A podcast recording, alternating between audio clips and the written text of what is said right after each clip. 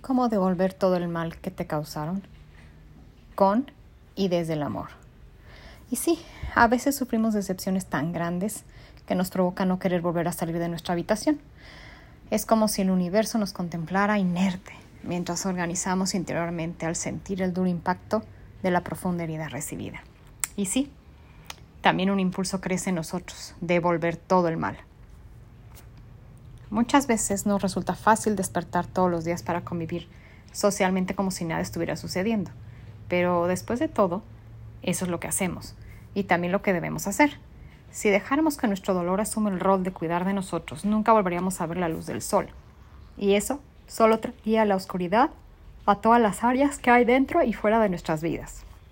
Las decepciones siempre vienen de quienes menos esperamos y también quizás de nuestras muchas expectativas, cuando amamos a alguien esperamos mucho de esa persona, sea este amor carnal, familiar o de amigo.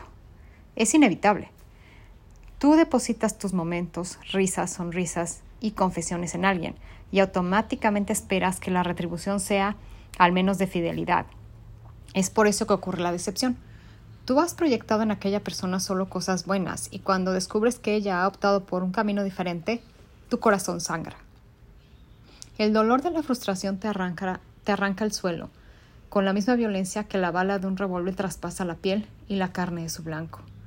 Se necesita tiempo para absorber por completo el daño causado en el alma de una persona afectada por el dolor de la traición, independientemente de cómo ha sucedido. Mas lo cierto es que devolviendo desde el amor todo el daño recibido, todo el panorama se transforma irremediablemente.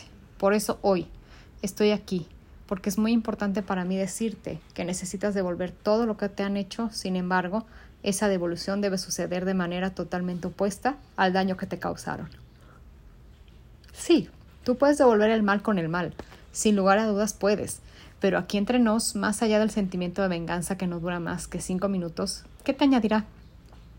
La vida está formada por ciclos, y cuando un ciclo difícil te alcanza, te corresponde la elección entre darle continuidad o llevarlo a su fin.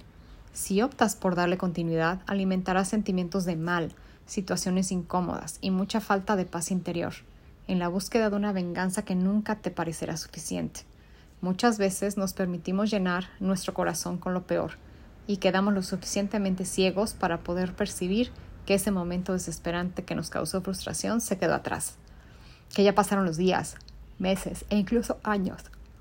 Es decir, eso ya no hace más parte de tu vida. Fue solo un capítulo difícil, pero no es una historia totalmente mala.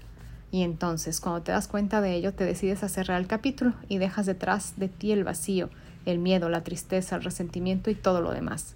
Y en ese mismo momento, el universo automáticamente se hace cargo de colocar frente a ti un nuevo ciclo. Cierra con gratitud cada ciclo de tu vida y devuelve todo el mal que te hagan con la misma intensidad, pero en forma de amor.